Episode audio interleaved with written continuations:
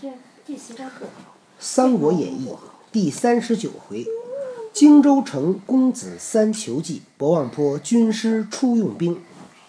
正商论间，忽报公子刘琦来见，玄德接入。其泣拜曰：“继母不能相容，性命只在旦夕，望叔父怜而救之。”刘琦的继母是谁呀、嘿嘿嘿嘿，刘琦的继母是谁呀、刘琦，呃蔡夫人生的儿子叫什么呀？蔡夫人生的儿子叫什么呀？叫叫蔡瑁，蔡夫人生的儿子 不是刘琦，刘什么？我忘了。想想谁投降曹操了？刘刘岱，瞎说，刘蛋，刘琮啊！问这儿的，玄德曰：“此贤侄家事耳，奈何问我？这是你们家里的事儿，怎怎么怎么能问我呢？”孔明微笑。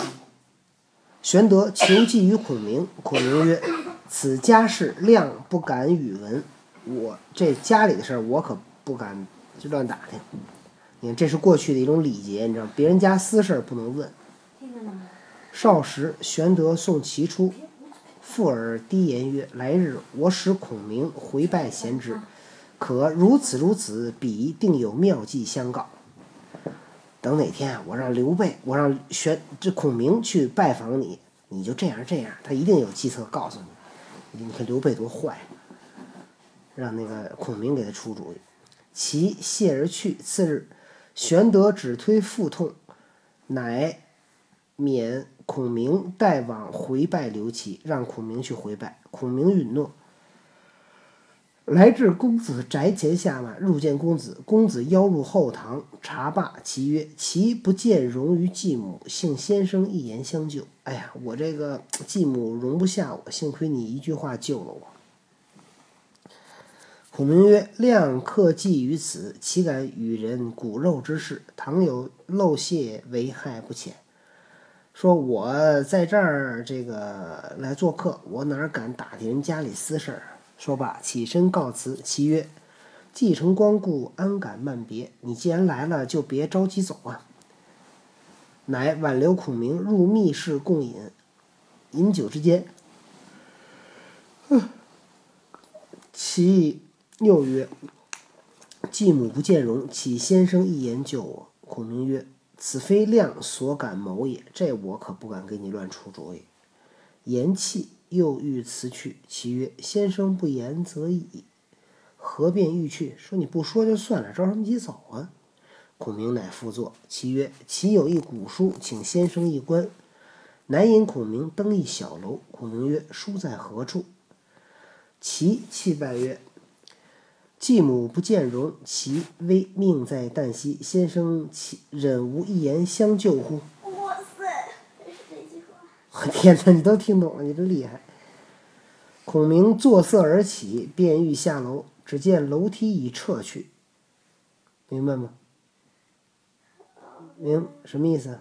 就想让那个孔明给他留个计。孔明想走，结果这刘琦把梯子给撤了。其告曰：“其欲求教良策，先生恐有泄露，不肯出言。今日上不治天，下不治地，出君之口，入其之耳，可以赐教矣。”孔明曰：“书不见亲，亮何能为公子谋？”其曰：“先生终不幸教其乎？其命固不保矣，请既死于先生之前。”乃至见欲自刎。刘琦说：“我要请先生给我出个主意。先生呢，就怕泄露出去，不肯出。现在你看，往上到不了天，往下下不了地，他把梯子不给撤了吗？从你嘴里说出来，就进了我儿的耳朵，别人谁也听不着。你可以说了吧？”孔明说：“书不见亲，说我哪能出主意离间你的母子关系呢？对吧？”刘琦说：“先生还是不肯给我出主意啊！既然这样，我的命也不保，我就死在你面前吧！”拔出剑来就要自杀。孔明止之曰：“已有良策。”其拜曰：“愿继赐教。”孔明曰：“公子岂不闻身生重耳之事乎？身生在内而亡，重耳在外而安。今皇祖新亡，江夏乏人守御，公子何不上言，起屯兵守江夏，则可以避祸矣。其再拜谢教，乃命人取梯送孔明下楼。孔明辞别，回见玄德，具言其事。玄德大喜。孔明说：“公子没有听说过文生和重耳的事吗？文生在内而亡，呃，离在君主旁边就死了；重耳在外而安。重耳离开了，就在外边就活了。重耳是谁来着？重耳是晋文公吧？今你看，现在今天皇祖刚刚死。”江夏没有人守御，你还不就跟你的父亲建议你去守江夏，这样你不就不会死了吗？刘琦很高兴，哎，孔明回去以后把这事儿告刘备了，刘备也很高兴。次日，刘琦上言欲守江夏，刘表犹豫未决，请玄德公议。玄德曰：“江夏重地，故非他人可守，正需公子自往。东南之事，兄父子当之。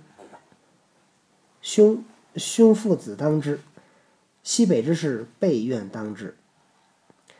江夏这地儿啊，别人守不了，只能公子去。东南的地方就您爷儿俩守着，西北的地儿我来守着。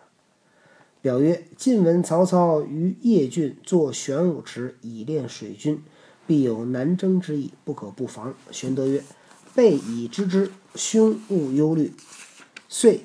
拜辞回新野，刘表令刘琦引兵三千往江夏镇守。爸爸，我送你一大脚丫子。刘表说：“知道吗我听不听？这样大脚丫。”刘表说：“我听说曹操在练水军，一定有可能要往南打，可得小心呐。”玄德说：“这事儿我已经知道了，大哥不必担心。”却说曹操罢三公之职，自以丞相兼之，以毛玠为东曹，崔旦为西曹，司马懿为文学。懿字仲达，河内温人也，颍川太守司马眷之孙，京兆尹司马防之子，主簿司马朗之弟也。曹操罢免了三公，自己当上了丞相。然后呢，任命司马懿。